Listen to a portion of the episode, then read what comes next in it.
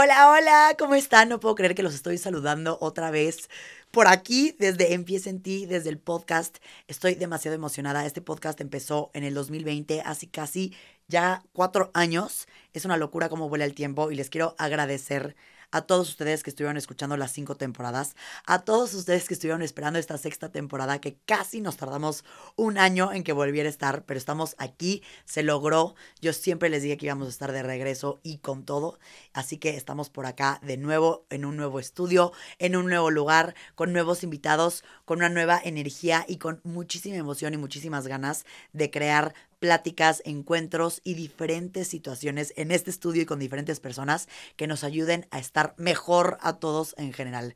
De verdad, gracias por la espera, gracias por, por acompañarme en este camino tan bonito y sobre todo gracias por escuchar Empieza en ti. Me emociona infinitamente que vamos a estar de nuevo juntos los lunes. Esta vez Empieza en ti va a ser quincenalmente, un lunes sí, un lunes no. Así que estén atentos, prendan sus campanitas, estén con todo, que esta sexta temporada y estos invitados van a estar espectaculares. Gracias, gracias, gracias y oficialmente arrancamos. Bienvenidos a lunes de Empieza en ti. Empieza en ti te ayuda a dar el primer paso para reinventarte, descubrir o explotar tu potencial y lograr absolutamente todo lo que te propongas. Soy Paola Zurita y en este espacio encontrarás diferentes pláticas con expertos y amigos sobre diferentes temas que te pueden llegar a dar curiosidad y que son importantes para obtener respuestas. También encontrarás tips o recomendaciones para dar el siguiente paso y lanzarte a hacer lo que quieras. Porque todo lo que hagas en la vida empieza en ti. Este podcast se basa en una experiencia personal y refleja únicamente las opiniones, perspectivas y situaciones vividas por la invitada.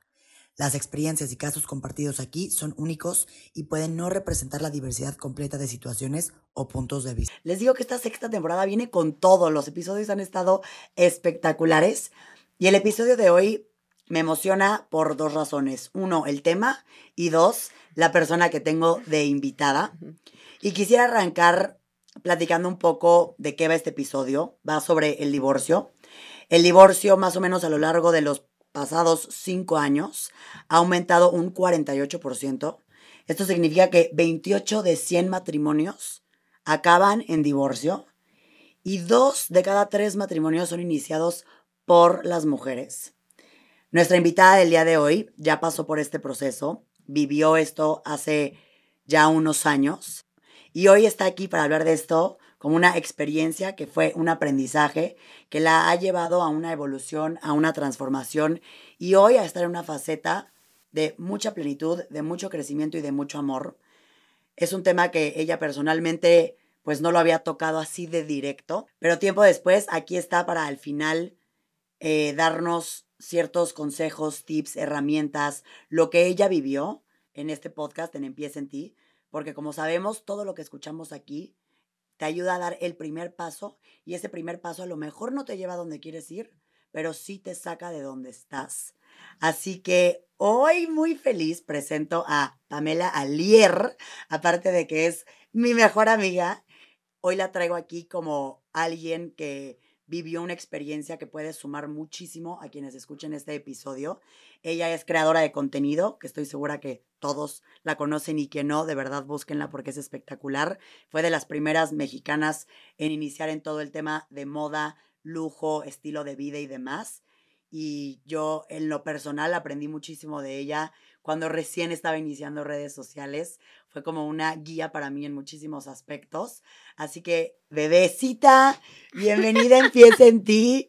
Aquí te tengo. Lo que me hace hacer esta niña, este tipo de temas jamás es tocado, jamás es hablado, entonces es un big step para mí, pero me siento en un momento muy bien de mi vida para poder hablar y contar un poco mi historia.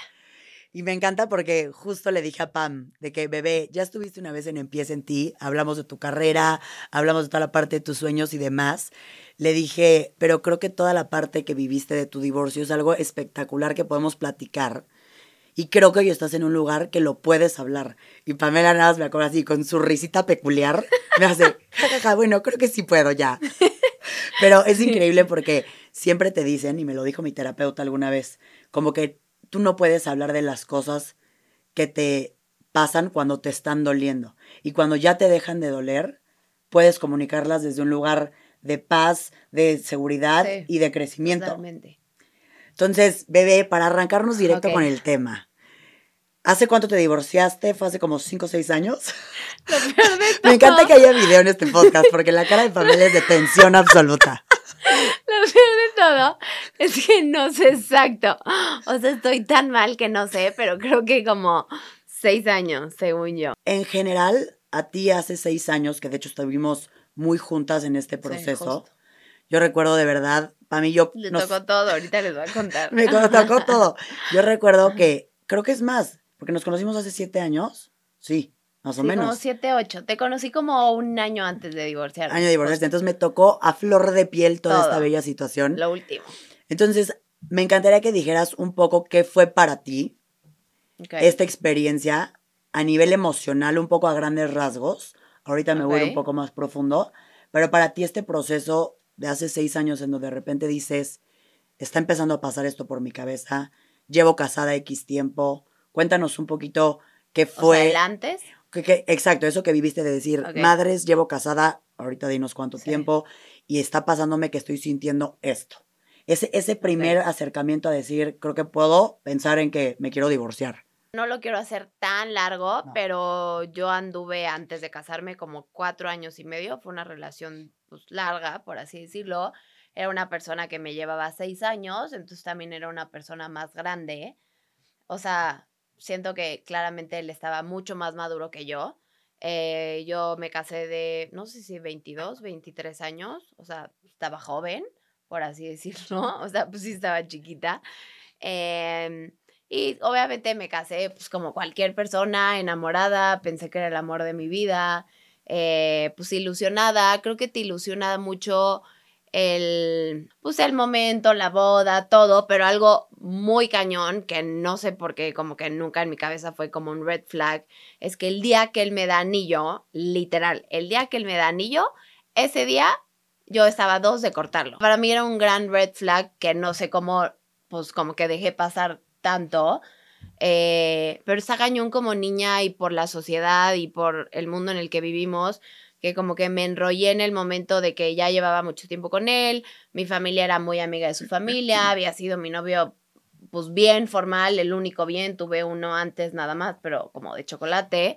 Entonces, digamos que pues me dejé enrollar por la idea del anillo, la boda, luna de miel, ya me salgo de casa de mis papás, o sea, la verdad mis papás los amo y los adoro, son los mejores papás del mundo, pero me tenían muy cuidada. Entonces, hasta por mi paz era como ya, o sea, ya no tengo que pedir permiso como de, ir de tu casa. de que a qué hora llegar, a qué hora regresar, de que dije ya, este, me voy, me voy a casar, hago mi vida con él y la verdad era una persona que quería muchísimo, o sea, claro que lo amé. Este, pero claramente no estaba preparada y no sabía lo que era un matrimonio, no sabía lo que era pues vivir 24/7 con una persona y creo que no estaba madura y fue parte de las cosas por las que creo que no funcionó mi relación, fuera de que además éramos muy distintos, o sea, éramos agua y aceite, blanco-negro, literal. Entonces, bueno, pues me caso con la ilusión, feliz. Eh, y en ese momento, antes de que sigas, tú decías, el día que te dio el anillo, lo ibas a casi, casi cortar. Cortar. ¿Qué, qué, pasó? qué mal. ¿Qué pasó ahí?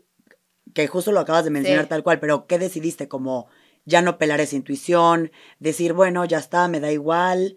O, o, se, te, o se te nubló como esa idea que tenías antes por todo lo bonito demás que llegó. Creo que se me nubló, o sea, creo que inmediatamente, o sea, no sé, pero chance como niña, o no sé si todo el mundo sea así, es como que creces con la ilusión de jugando a las casitas desde muy chiquita. O sea, yo me acuerdo que jugaba a las Polly Pockets, a las Barbies y todo, y era de que Kenny Barbie, ya sabes, de que los hijitos, o sea, como que creces en ese ambiente y yo tuve, o sea, bueno, mis papás tienen el mejor matrimonio que conozco, entonces crecí en una familia muy bonita en donde siempre hubo amor, siempre hubo respeto. Entonces, la verdad, pues para mí se me hizo muy fácil porque era lo que veía en mi casa 24/7. Entonces yo dije, nada me puede salir mal. Es una súper buena persona, o sea, la verdad no tengo nada malo que decir en él. Em, era una gran persona, em, pero pues sí, como que te ciegas y se te va como el jueguito de todo. Y la verdad, pues te vas mucho en la ilusión de lo que es todo, ¿no? Como la casa, la boda, este, y siento que ese momento, el anillo, todo eso, todo. Es, es un rush de felicidad, ¿no? y me pasó que a muchas amigas también como que les dieron anillo, o sea, como cinco amigas teníamos anillo, entonces era como, no sé, como el timing de, de todo, o sea, las cosas se dieron así.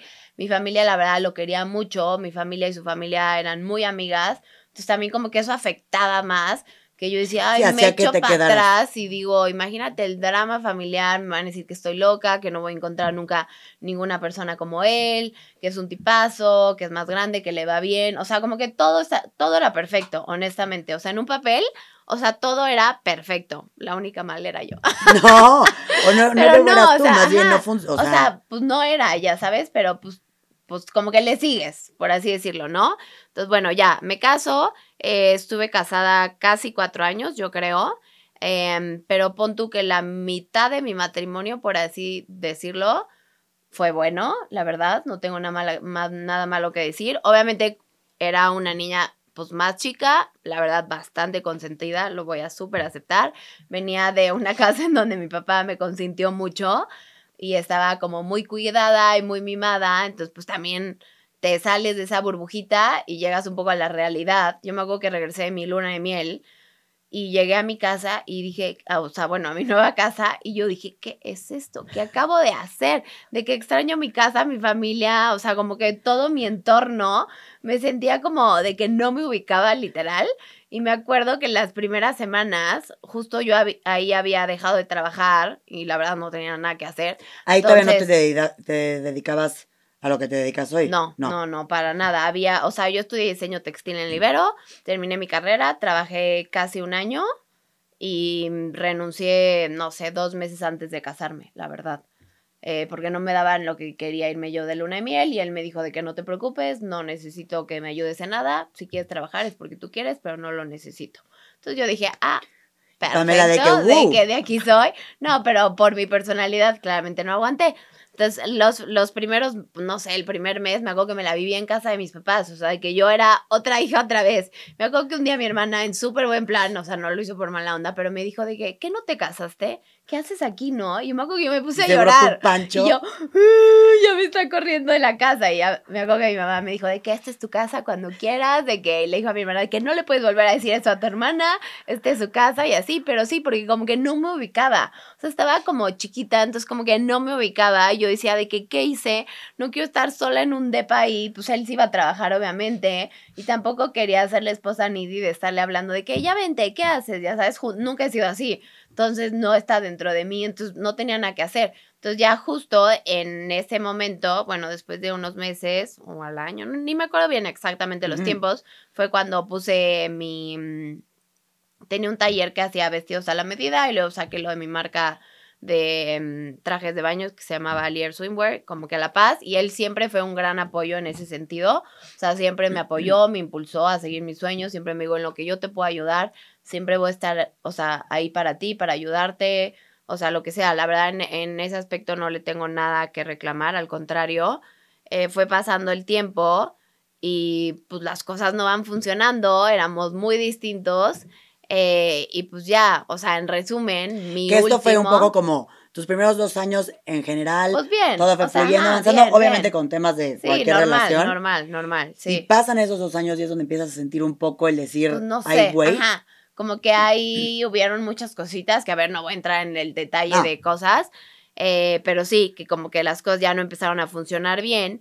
Y de hecho, algo creo que muy cañón que a mí me pasó es que yo de alguna forma hice mi duelo estando casada. Entonces, cuando yo ya decido, que ahorita entro después al tema de... Que eso, perdón que te interrumpa, pero que, que cierto es porque luego pasa que la gente te veía en la faceta en donde te separaste, luego te divorciaste y a lo mejor estabas un poco más disfrutando la vida, pero fueron, no sé si dos años, ahorita dirás, un año que tú estuviste viviendo esa tristeza dentro de. Sí, yo creo que dos años ya no estaba al 100 y pon tú que mi último año yo ya estaba muy mal y como que inconscientemente siento que ya lo sabes.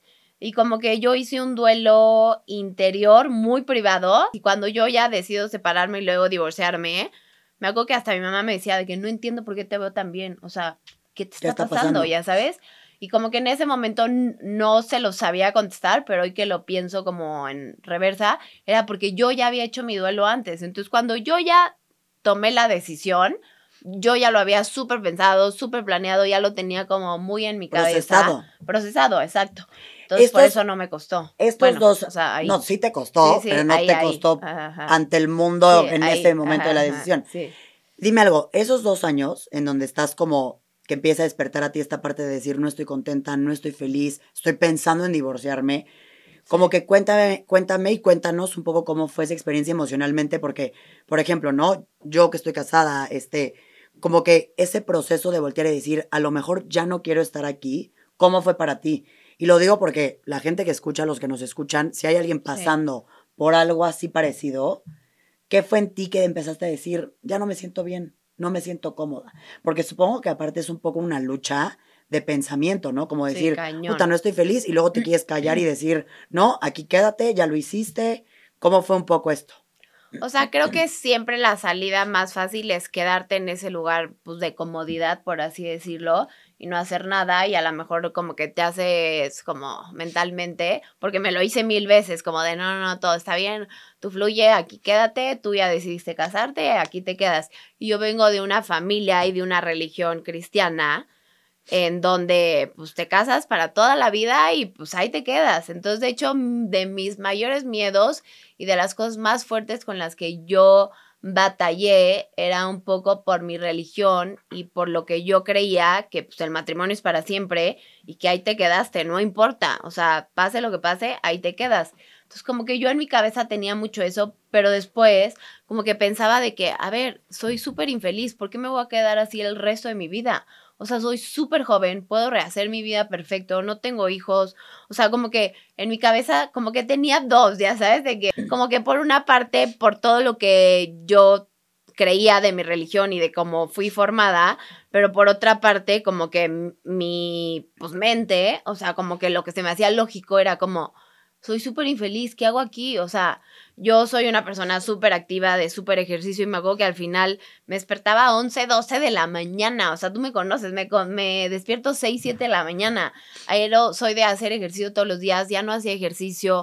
O sea, como que yo me estaba convirtiendo en una persona totalmente distinta a la que yo era. Yo con mi familia soy así, me llevo perfecto y ya al final ni siquiera los veía, nunca comía con ellos.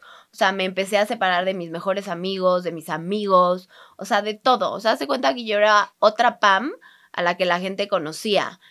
Entonces, y, y que esto que... dices, bebé, y aquí está muy padre aclararlo porque esta parte que tú dices, ¿no? De la religión, tus creencias, lo que habías visto en tu casa y que luego tu otra parte decía, oye, pero estoy infeliz, ¿no? Entonces, creo que al final, por un lado tenías como el deber ser y lo que se te dijo, y que al final eso ni siquiera era tu manera de pensar, y por otro lado tenías tu manera de pensar, no era ni siquiera que había racionalizado, más bien esta era la PAM que tenía sus ideas, sus creencias, que estaba en constante lucha con lo que a veces se te dice, que es mucho de lo que hablamos luego en Empieza en ti, que al final nos educan, nos dicen, nos enseñan, nos muestran, y que si no te tomas un momento de tu vida como tú lo hiciste y con bastante, aparte, valor de tu parte de decir, güey, ¿quién es Pam? ¿No? O sea, de decir, Pam Chance no cree que Pam Chance le vale madres divorciarse. Pam Chance prefiere ser feliz que quedarme infeliz en un matrimonio. Sí, sí, sí. ¿Y cómo fue ese momento de decir... Ya. y yo, ay, no. Decisión. No, pues la verdad, o sea, creo que fue todo un proceso. Y, perdón, y del otro que dijiste, qué cañón que hasta te llegaste a perder, ¿eh? y eso no es responsabilidad ni ni de él ni de la pareja, era tuya. Fue, fui yo, yo me dejé, claramente. Pero a lo que voy es, sí, qué cañón que tú hoy volteas en retrospectiva. Yo esto es real. Pamela es el humano más intenso, ejercitado. es más, creo que me da, me da 800 vueltas ya de loca de ejercicio. Y, y se los juro que hubo un momento que cuando yo la conocí le dije, ay, ¿no quieres ir a hacer ejercicio a no sé dónde? Tú por no hacía nada. hacer ejercicio ahí. No hacía nada. O sea, de que. Bueno, vamos. Y bueno, Pamela, no Y corte a de repente la veo así, me hace, es que este era yo. Sí. yo, ¿cuándo? Sí, sí, sí, porque yo ya era otra persona y no fue culpa de él, 100%, o sea, pues es mía. Yo creo que me, me fui perdiendo de alguna forma en esa relación, como que me fui perdiendo, fui perdiendo mi esencia Y no es que él estuviera mal o yo estuviera mal, simplemente creo que en mi historia no éramos el uno para el otro. Y los dos nos envolvimos en que ya estábamos ahí, que teníamos que hacerlo funcionar y que era como, pues nos habían educado y pues ahí te quedabas, ¿no? Entonces. Aparte, los dos venían del mismo concepto de, la educación. ¿Cuántas parejas hay que a lo mejor se quedan con ese pensamiento de decir, pero a ver, estamos bien, él cumple con mi checklist o ella cumple con mi checklist? Y al final, si eso no te hace feliz, da igual. Sí, sí. No, creo que lo hablamos muy bien. Yo en algún punto fui súper honesta y yo, o sea, chance a veces me paso de honesta y chance está mal, pero pues es parte de mi personalidad y así soy, no puedo mentir. Y pues como que él me dijo de que vamos a luchar por nuestro matrimonio, nanay, y yo dije, órale, vamos a luchar, le voy a echar todas las ganas para que esto salga adelante, vamos a ¿Fueron a terapia en algún momento de pareja? No, la verdad nunca hicimos terapia. Es, creo que es de la única cosa que chance me arrepiento que debí de haber intentado antes de tomar como la decisión de divorciarme, la verdad. Pero algo pasó en mí que cuando yo ya lo decidí, como que ya no había como turning back en mi cabeza, en mi ser, en mi todo. O sea, estaba demasiado decidida y ya como que no podía hacer como un step atrás. O sea, lo, lo digo y me arrepiento. Y eso que tuviste varios intentos, yo recuerdo. O sea, lo digo y me arrepiento. Sí le eché ganas, eso sí, sí le eché ganas, pero ya al final, cuando yo ya me siento con él, me hago perfecto. Fuimos a comer a un restaurante, lo hice en un restaurante y yo le dije de que qué piensas de nuestra relación. Después de haber hecho ya este intento, volver a darlo todo. Me fui, me senté con él. Yo, gracias a Dios, ya tenía un departamento en Los Ángeles, como que habíamos puesto para ir y venir en chamba. Entonces, gracias a Dios, fue como mi safe zone cuando todo esto pasó. O tu escape zone. Sí, mi escape zone, no sé cuál de las dos. en realidad. escape zone del cual yo ahí estaba de inquilina. Sí. Eh, hablé en súper buen plan con él, le dije qué pensaba de nuestra relación y que si estaba feliz. Él ahí me dijo que no. Yo le dije, la verdad, yo tampoco. O sea, creo que algo está mal aquí. Em, creo que vamos a tomarnos un tiempo o sea, yo ahí ni siquiera había pensado divorciarme. O sea, yo ahí solo separarme. De que le dije, vamos a tomarnos un tiempo, ¿sabes qué? Yo me voy mañana algo de trabajo en el y ¿sabes qué? Vamos a intentar no buscarnos, vamos a darnos un espacio, quiero ver cómo es mi vida sin ti, tú también ve cómo es, o sea, tu vida sin ti, y vamos ahí. Yo ahí me fui con mi maletita normal a LA, o sea, no, o sea, nada. Sí, no, no era nada de show, ajá. Sí, no, pero claramente, pues ya no, pues ya no llevamos una relación tan bien, claramente. Entonces, como que empezó a pasar el tiempo y ya la verdad, yo de ahí nunca regresé a mi casa con él. O sea, a partir de ese momento, nunca volvimos. O sea, ¿tuviste en LA y luego te fuiste a casa de tus papás? ¿O cómo fue? Pues fue raro.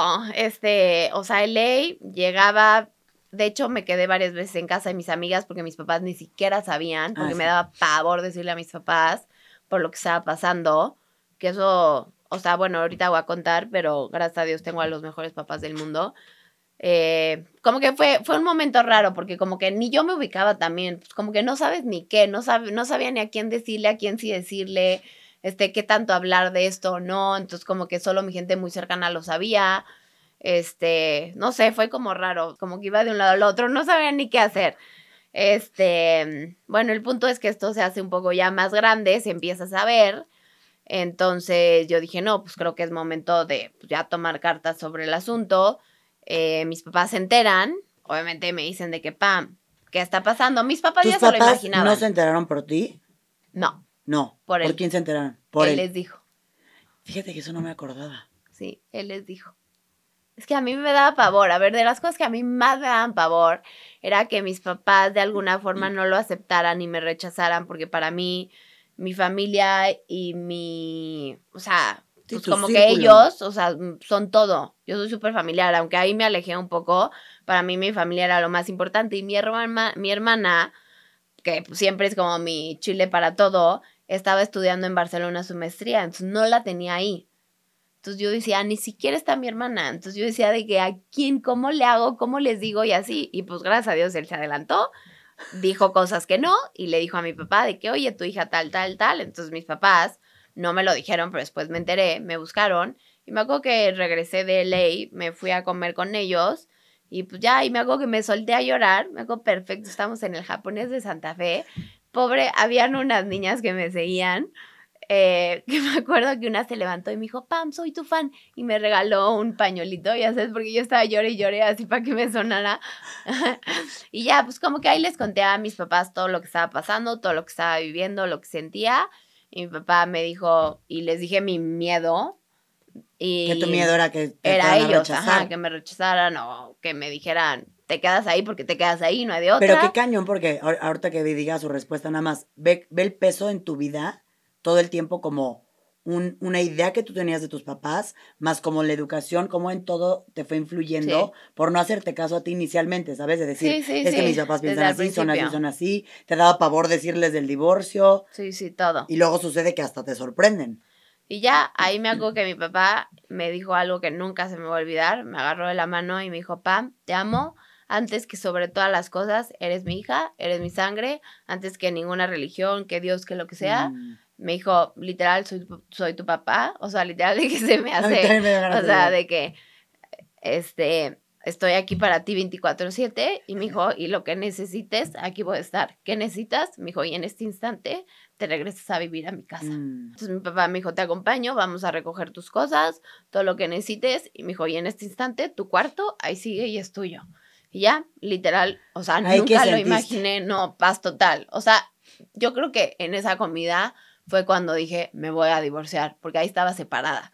Pero yo creo que para mí, el que mis papás me aceptaran, aún diciéndoles que me quería separar y divorciar, como que fue como paz, ya sabes. Y mi papá me lo dijo, no estoy de acuerdo. O sea, me dijo, no estoy de acuerdo, no son mis convicciones, pero te amo y te adoro y, tienes toda, todo mi apoyo en todo lo que necesites, voy a estar aquí a tu lado. Y mi mamá igual. Y ya me regresé a vivir a casa de mis papás. Pues fue un proceso, no sé cuánto me tardé, tres, cuatro meses, cinco meses en divorciarme, o sea, no me acuerdo, fue un proceso poco fue tres, cuatro meses. Yo lo viví como si hubiera sido. Mucho más. Mucho más. No, según yo no fue lo viví Como si yo fuera tú. Pero bueno, estaba O sea, no sé si fue. No sé, es que yo y los tiempos de verdad estoy muy cañón. Pero no, pon tú que fueron cuatro o cinco meses, porque seguía hablando con él y hablábamos y así, o sea, como él tenía la esperanza de que no nos divorciáramos y de que se arreglara todo. La verdad, yo como que ya nunca pude, sí tuve mis dudas, obvio, en su momento, porque pues creo que es algo muy fuerte y fue una persona con la que estuve 8 o 10 años de mi vida. ¿Cómo le hacías para manejar esas dudas? O sea, cuando ya habías decidido divorciarte y estabas en este proceso que duró seis meses o lo que haya durado, que de repente te surgían de que, estaría haciendo lo correcto, uy, no. Pues porque te dan miedo muchas cosas, Pero desde ¿cómo el quedarte sola. Claro. O sea, así de sencillo te lo digo, como niña, yo dije de que ya estoy quemada, sabes, de que ya me casé, voy a ser la divorciada, este, de que qué voy a hacer con mi vida, estoy acostumbrada a mil cosas, de que cómo voy a salir adelante, o sea, obvio, ¿no? O sea, te invaden las dudas y yo me acuerdo que en la noche hay veces que no dormía, solo de pensando de que estoy haciendo, o sea, estoy tomando la decisión correcta, no me quiero arrepentir luego el resto de mi vida, o sea, de que neta piensa bien las cosas, o sea, o sea, fríamente, ya sabes, pero por otra parte, no sé qué había en mí, que había mucha paz interior, en donde yo decía, estoy haciendo lo correcto. O sea, años después voy a agradecer esta decisión que estoy tomando, pero pues te da miedo. Y eso que la verdad te juro que en ese momento nunca tuve, nunca he sido de tener muchos pantalones, pero en ese momento no sé ni de dónde me sacaron tantos pantalones, porque hace cuenta que yo era un hierro. O sea, hace cuenta que a mí ya me podían decir, y hace cuenta que me entraba por aquí, me salía por acá, y nada me importaba, o sea, me podían decir todo. Y de verdad no me importó porque en el momento de todo este proceso yo conozco a alguien em, y X, toman unos videos, unas fotos, termino portada de TV Notas, todo un desastre, o sea, literal, todo lo que yo quería este, pues tenerlo privado y que nadie se enterara. Y en el momento que tú ya estabas con esta otra persona, tú ya le habías comentado a tu ex esposo. Sí, sí, todo el mundo sabía, pero pues o sea, gente cercana, ya sabes, no, no, no iba a ser viral. No, pero lo que voy es, tú estabas viviendo como en cualquier persona tu relación, ya estabas separada, tú ya habías contado que estabas en una relación con alguien más, estabas en el proceso del divorcio y demás, y, y, tenías esa explicación hacia tu vida y hacia tu gente. Hacia el mundo, pues no. fuiste una pintacuernos, este, hija de tu madre, que le hiciste de todo y de todo. Entonces, más encima del duelo y el dolor que estabas viviendo del divorcio, te viene toda esta parte. Sí. Esa parte de, de, recibir, la verdad, pues comentarios e pues ideas que ni siquiera eran. ¿Cómo fue? Sí, no. Pues a ver, es que pues como gente exterior, obviamente lo más fácil es criticar y juzgar y si no sabes nada, pues vas, ¿no? Entonces la gente no sabía, entonces obviamente tuve que hacer lo que nunca pensé de hacer un comunicado en donde yo dijera que ya no estaba con esa persona, que me estaba divorciando, este, que habíamos tomado, pues el típico de que caminos separados y ya sabes, de que, pero estamos muy bien y ya sabes. Entonces, como que se armó de más. Entonces, obviamente, pues lo que yo más quería era hacer todo esto un proceso pues silencioso y ya en mi momento chance yo hablarlo y decirlo, pero cero pasó así. Fue, o sea, lo que, o sea, yo solo pensaba de que mis papás van a ir al súper y van a ver una revista de TV Notas y en donde diga de que youtuber, porque además me pusieron youtuber se divorcia y le encuentran en un antro ligando con otro y así, o sea que yo decía, ¡Ah! mi mamá le va a dar, o sea, ¿cómo te explico? O sea, yo decía de que cómo le está pasando esto a mis papás. pero la verdad es que es raro, pero en ese momento me valía todo. O sea, te juro que o sea, chance si hoy lo repitiera y hoy lo viviera, chance no lo aguantaría. Pero en ese momento, o sea, se cuenta que era de hierro. ¿Por qué sientes que lo aguantaste? Pues yo creo porque estaba muy, muy segura, muy decidida. Mi hermana estaba estudiando en Barcelona lo de su maestría y me ponían cosas tipo en Instagram, ¿no? De que zorra, tan, y así, ¿no? Y me acuerdo que mi reina, una ternura de que se ponían, mi hermana se, le, se ponía en mis comments a defenderme, así de que, no, mi hermana no es así.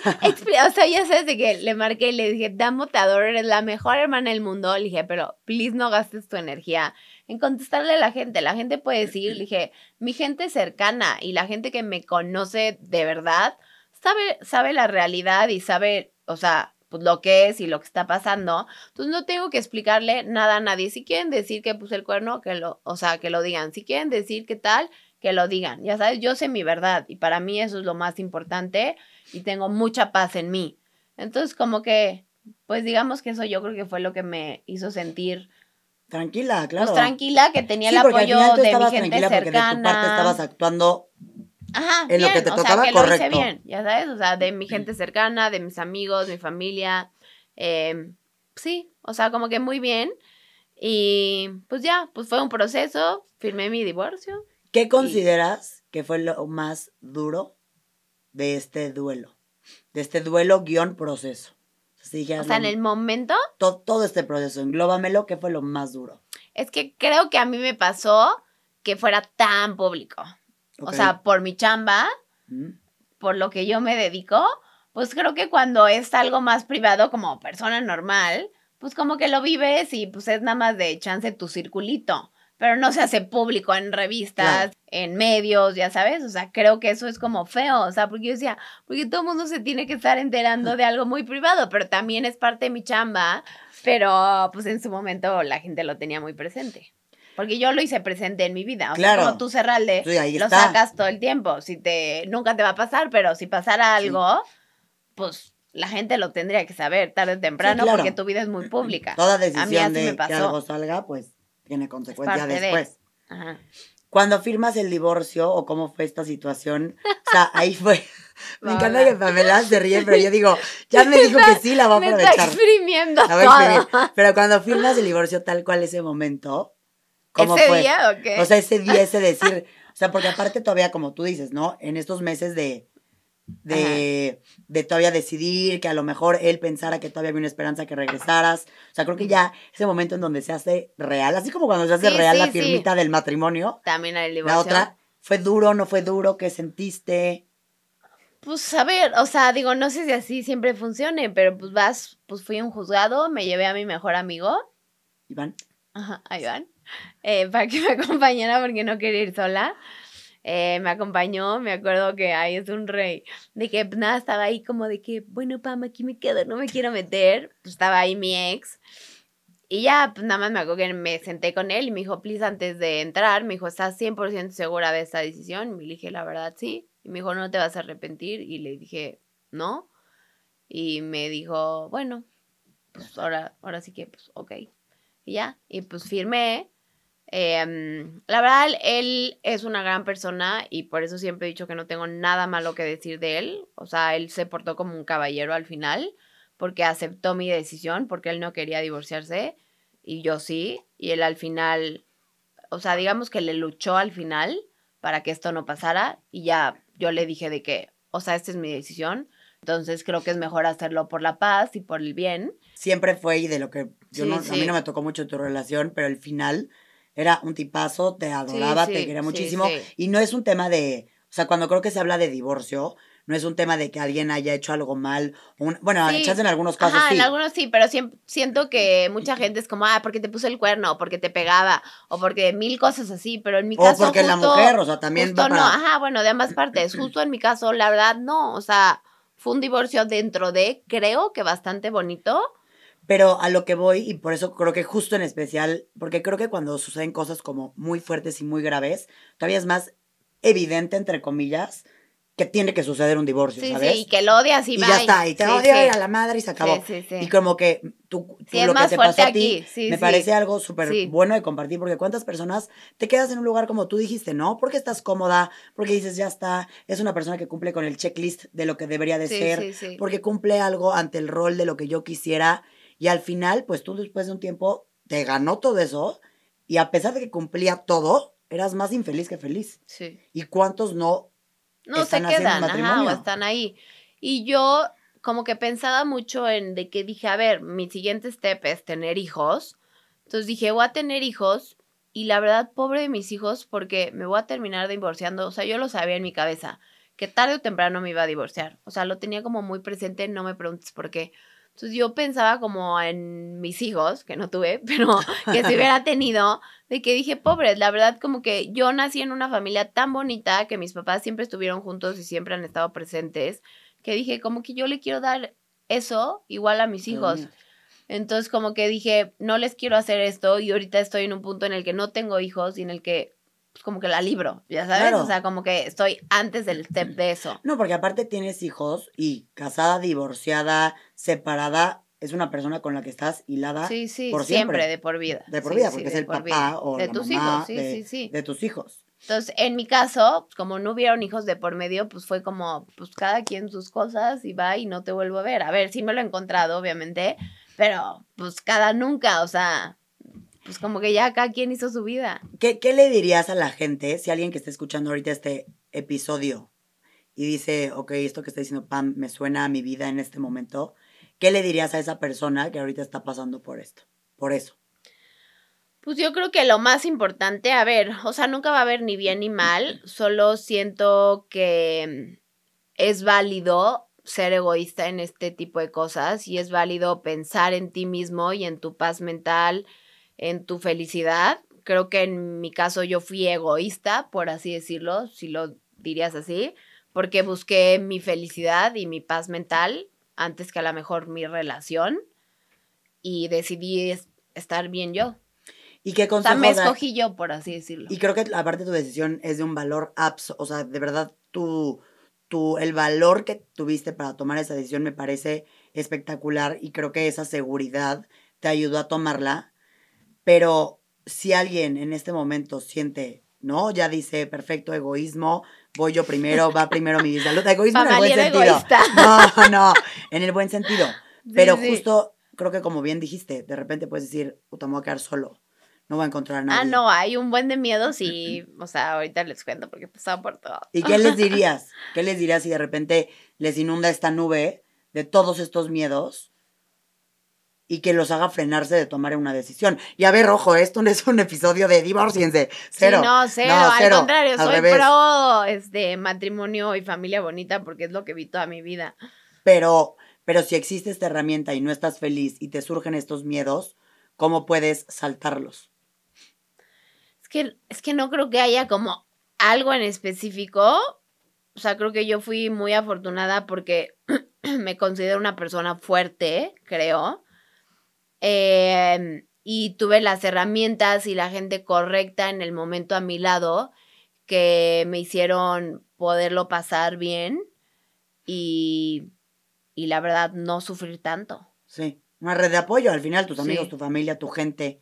Post esta situación, esta, ¿cómo vives esto? ¿Sientes, te lo pregunto, ¿eh? no, no le hagas caso a mis palabras, pero sientes liberación, sientes que vuelves a ser tú, como que, ¿cómo fue esta parte tuya de pronto de estar con alguien ocho años o no sé cuánto llevabas, a de repente un día despertar y decir... De que ya. Ya, ya es real, aparte. Sí, pues es que creo que, a ver, varía y he tenido de todo. O sea, les mentiría si les dijera que todo es color de rosa, porque no. Eh, o sea, yo me pasó porque, o sea, así fue mi historia, ¿no? Pero la de cada quien es distinto. Yo me divorcio, conozco una persona, entonces muy rápido conocí a alguien más. Entonces muy rápido, de alguna forma, pues tuve otra relación en la cual estaba muy contenta y él también era un tipazo. Eh, entonces creo que eso como que ayudó a que mi proceso fuera más rápido, porque pues como dirían, un clavo saca otro clavo, pues la neta es que sí te ayuda un poquito.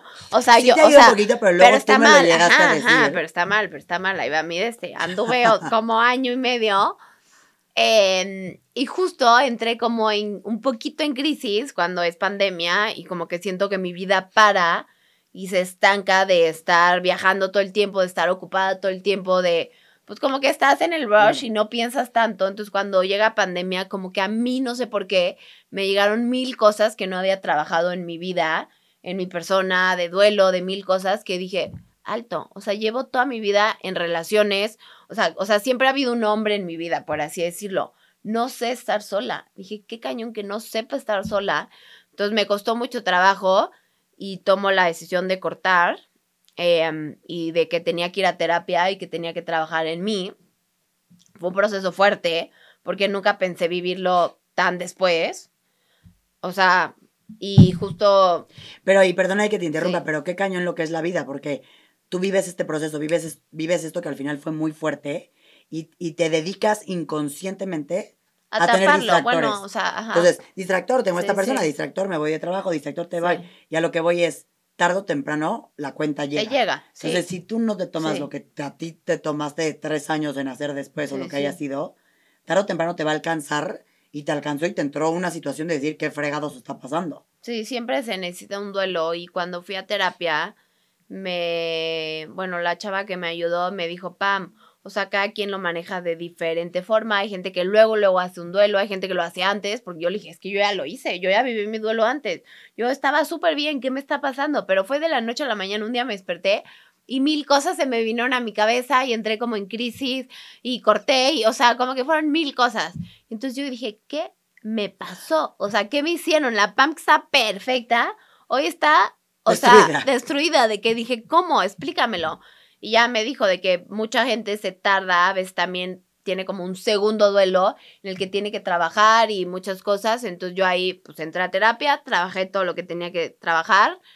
Em, pedí ver a mi ex, lo cual nunca pensé que iba a hacer. Lo cité, me tomé un café con él, le pedí perdón por muchas cosas porque me di cuenta. ¿Ex esposo ex novio? Ex esposo. Ex esposo. Aclaremos, porque ya llevamos muchos en este episodio. No, no, no, no. Em, algo de lo que creo que fue de las mejores decisiones que pude haber hecho, porque como que terminé y bye. Y luego me di cuenta que muchas cosas, yo siempre lo había culpado antes, en su momento, de que todo había sido su culpa. Y un día entré y dije, oye, yo también la regué aquí, yo pude haber hecho esto, yo hice esto y así, entonces dije, la verdad, la verdad, o sea, lo típico que te dicen de que escribe una carta y no se la tienes que mandar y nada, nada, pero yo sentí que por mi relación y por tantos años, yo necesitaba verlo. Obviamente siento que cuando a él le ha de haber llegado mi WhatsApp de que, oye, ¿podemos tomar un café? No manches, ha de haber dicho. ¿Qué le pasa a esta? O sea, ¿Cuánto tiempo fue después de divorciarse? No sé, como tres años después. O sea, sí ha de haber dicho, ¿qué onda con esta niña? Y ya, pues me fui, me tomé un cafecito con él, le pedí perdón, la verdad hasta lloré, o sea, le dije perdón por esto, nada, nada, hablamos, fue muy fuerte.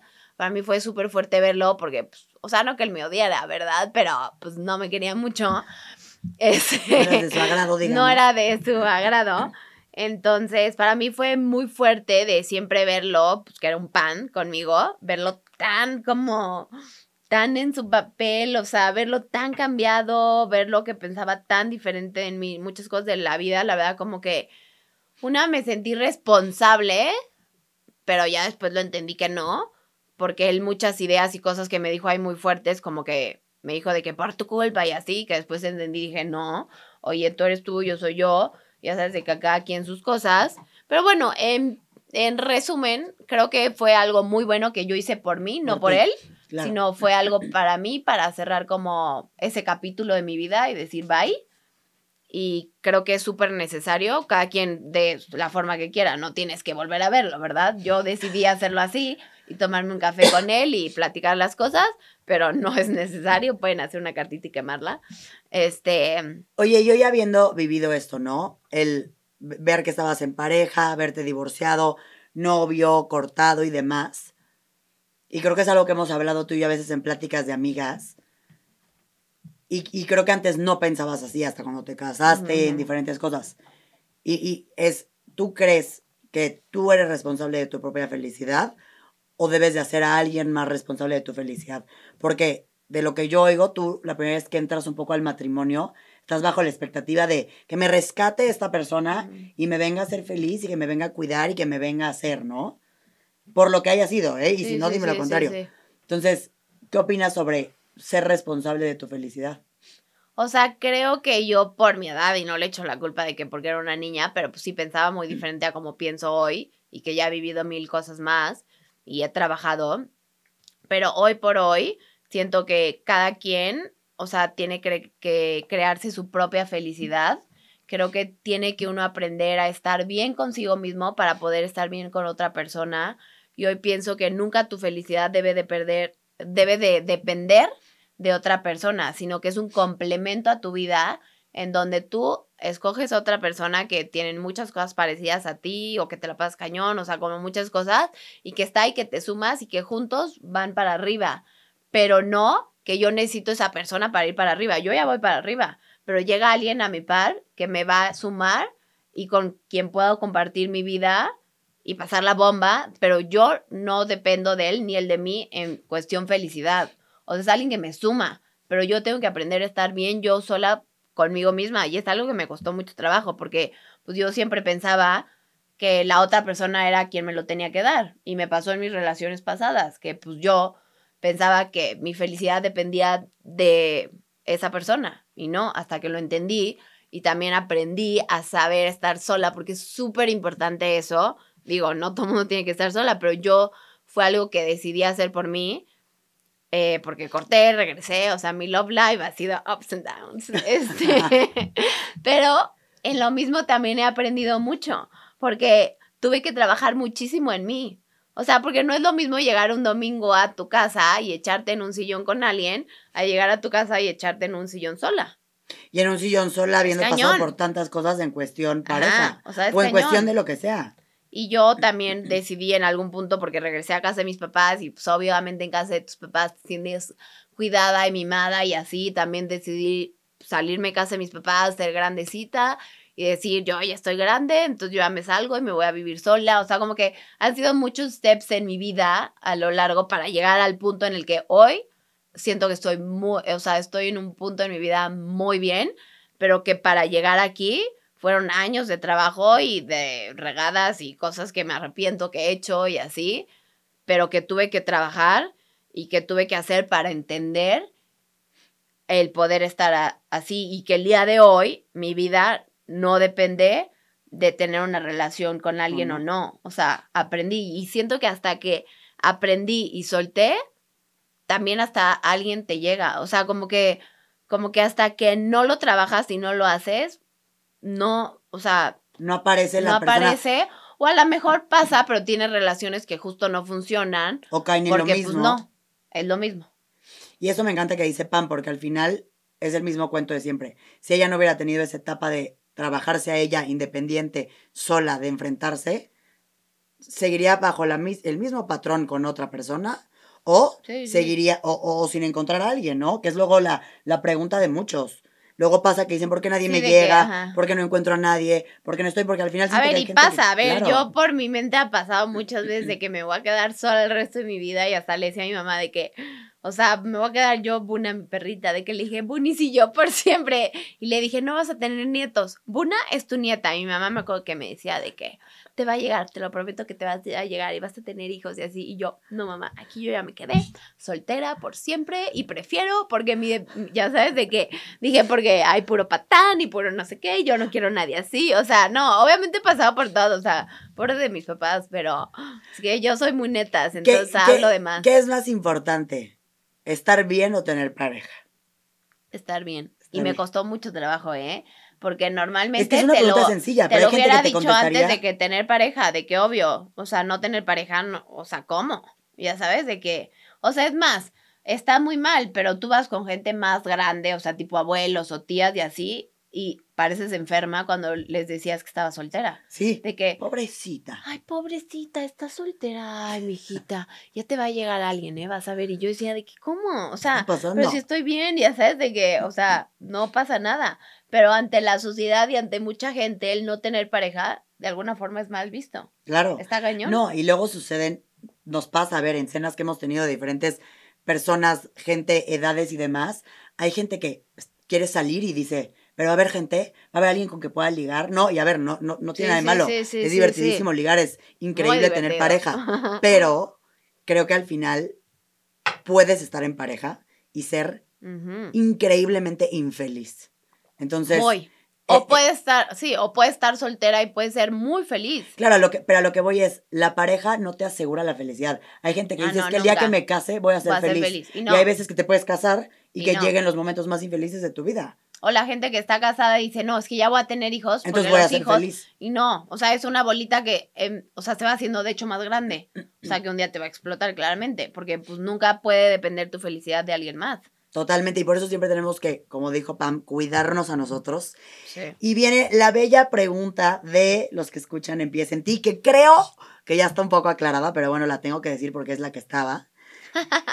¿Quién inició el proceso de divorcio, tú o él? Pues ya la contesté yo. Ya. O sea, Nos contesta la pregunta para fines de la audiencia. Pamela fue la que inició el proceso. Y nos vamos a ir al bello tazón de Empieza en ti. Este momento es mi fab. Porque de verdad es. O sea, ¿qué es Solo sacas un papel y tienes que contestar la pregunta. Y si es algo que no quiero contestar. No, ya contesté toda ya mi vida. todo, esa fuerza. Y siempre es muy atinado, ¿eh? Pero en este tema de que te fuiste muy deep en tu vida. Ah. A ver. Dice, ¿trabajas en lo que estudiaste en la universidad? Ah, pues como más o menos. Estudié diseño textil, entonces me dedico un poco a la moda, entonces está un poco relacionado.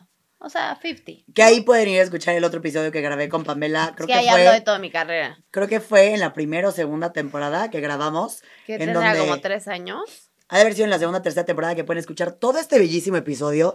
Y te voy a dejar sacar otro papel. Ahí te dejo sacar una más. No, no estuvo fácil, o sea, estuvo bien, pero eso ya hay cosas en el otro episodio. Quiero algo nuevo. Uf, este está muy bueno, pero no sé ni qué contestar. A ver. Ok, si solo pudieras dar un consejo en la vida, ¿cuál sería? Yo creo que nunca te pierdas. O sea, nunca te pierdas a ti misma, porque al final eres todo lo que tienes de alguna forma, porque todo lo demás va y viene, tu pareja, tu familia, tu trabajo, todo. Entonces creo que si tú te pierdes, ya valiste, pero mientras estés tú bien contigo misma, siento que todo va a estar bien.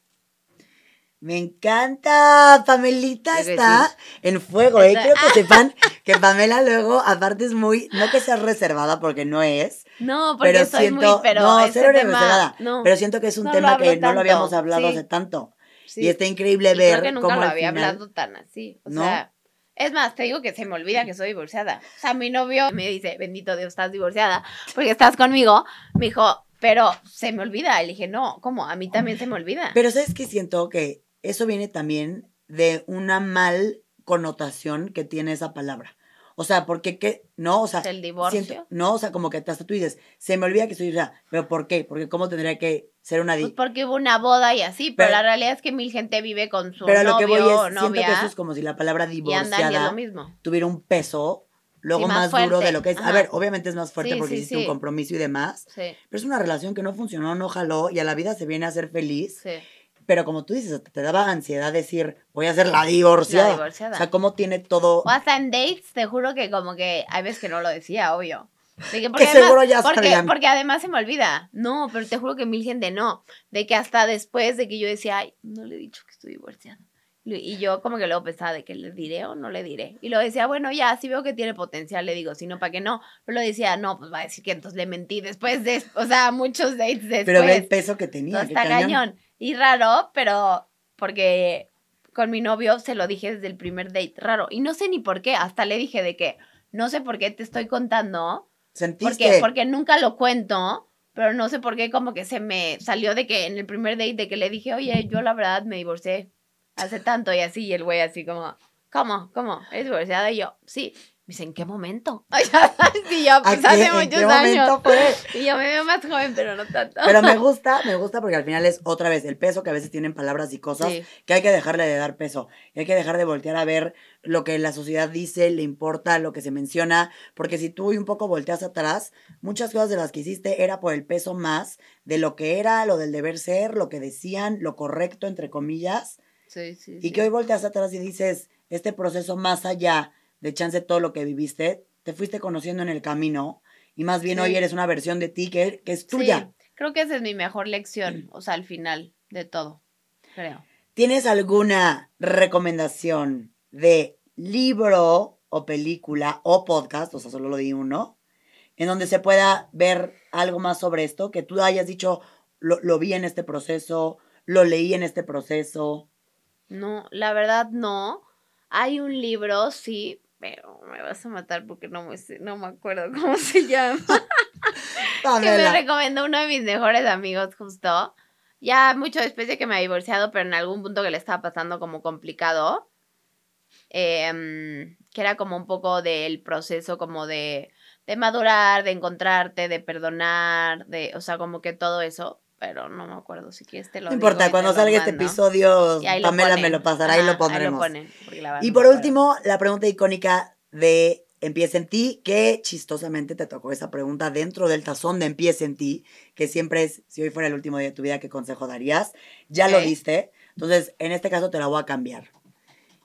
Si hoy le hablaras a las personas que no saben cómo estar solas, no lo han experimentado y les da mucho miedo experimentarle, experimentarlo Ajá. y vivirlo, ¿qué les dirías? ¿Qué les diría? Uf, eh, a ver, es duro, no voy a mentir, porque les mentiría si les dijera que todo es color de rosa, porque no. Em, pero que creo que vale la pena, que es importante encontrarte a ti misma, aprender a estar sola, para que entonces, ya que estés con una persona o estés sola, realmente lo puedas disfrutar. Y yo hoy por hoy, a ver, me encanta tener a mi novio al lado en el sillón, pero también puedo estar un día echada yo sola, tengo a Bonis, gracias a Dios, este, y puedo estar perfecto. Me encanta, bebé, gracias por compartirnos todo esto. Está bien fuerte. este Sentí que sentí- o sea, me encanta que Pamela sigue moviéndose del nervio de todo lo que salió de su boca. Ay, Dios mío, todo lo que va a salir en este episodio. Pero la verdad está bueno, muy cool padre. porque hay mucha es gente que a honesto, veces la verdad. es muy honesto y siento que al final la gente luego pasa por diferentes situaciones y a lo mejor chance de alguien no tiene que ver con divorcio, tiene que vivir con que tiene, Otra está cosa, viviendo una sí. etapa de su vida de la cual se quiere mover y le da mucho miedo. Sí, sea trabajo, llámenlo lo que sea, ¿eh? O sea. Creo sí, que moverte sí. de cualquier lugar da mucho miedo y esas decisiones que tomaron de un peso Zona tomarlas son bien difíciil salirte. Entonces, bebé, gracias por abrirte de este mira, tema. Con que le sirva a alguien mi historia, ya estoy bien. Tiene un buen propósito esta Pero situación. no, o sea, no fomento que se divorcien, ¿eh? O sea, me No. tocó a mí así, porque no supe hacer bien las cosas. No, o o, sea, te tocó creo- vivirlo. bueno, no creo que haya ajá. sido que no Sí. lo supiste hacer bien. Yo creo que era algo que. Era parte Te de ayudó a algo que tenía que vivir y que hoy me hace ser la persona que hoy por hoy soy. Sí, justo sí, tienes toda la razón. Sí, Pero bueno, totalmente de acuerdo. Que- pero quien esté viviendo algo así, pues espero le sirva o si algún día vive o no tenga que vivir también. Bebé, ¿cómo te podemos encontrar en tus redes sociales? Algo que nos quieras decir, que chequen, vean eh, pues no, está muy fácil para maliar. en absolutamente todo. Ahí la pueden En checar. todo. También tienes tu cuenta de foodie. Sí. Que tengo que ponerte a cocinar. olvidada. Pero ahorita que es Navidad me voy a ir tres días a casa de mis papás, que hace años no lo hago, y hasta me emociono, ¿eh? Es Pamalier Foodie, ¿no? Ajá, Pamalier Foodie. Para que chequen sus cuentas. No olviden que también Pam y yo somos socias, tenemos nuestro estudio de ejercicio que se llama Climb Studio. Para quien esté escuchando este episodio, vayan. Quien quiera irse a ejercitar. quien quiera irse a ejercitar, como Pamela lo abandonó mucho tiempo de su vida. No, fuera de broma ya, o sea, no es por comercial de Climb, pero justo, o sea, cuando me estaba divorciando o me acaba de divorciar fue cuando salió la idea de hacer climb. Y justo para mí fue un motor porque yo saqué mucho estrés y muchas cosas en el ejercicio. Fue mi terapia, cañón. Yo de hecho no fui a terapia. Pamela de hecho siempre decía, a mí climb me es salvó. Mi terapia. es mi terapia. Fue mi terapia ahí. Y de hecho no fui a terapia cuando recién me divorcié porque como que el ejercicio era mi terapia. Digo, también necesitaba la otra terapia, pero para mí el ejercicio siempre ha sido mi terapia. Y es terapia Saco todo ahí. Pero si quieren ir a Climb, pueden tener un bellísimo descuento. Si escucharon este episodio, manden un DM y les vamos a mandar un descuento para que puedan tomar su primera clase de parte de Empieza en ti, versión Surialier. sí. Muchas gracias por en Santa Fe y Prado Norte. Exacto, Santa Fe y acabamos de ver en Prado Norte. Ajá. Bueno, y Guadalajara también hay. Exacto. Santa Fe, Prado Norte en Ciudad de México y, Guadalajara y próximamente muchos más. Vivi, gracias. Te amo, gracias por venir a compartir esto. Gracias a todos por escucharnos. No olviden prender las campanitas para que les avise de todos los episodios cuando salgan. Siento que duró una hora. ¿No? Suscríbanse al canal para que también les lleguen todos los videos y coméntenos de este bellísimo episodio. Eh, muy bien, bebé. Gran chisme. Sentí que estuvimos en un café. Sí, literal. Gracias a todos por escucharnos. Adiós.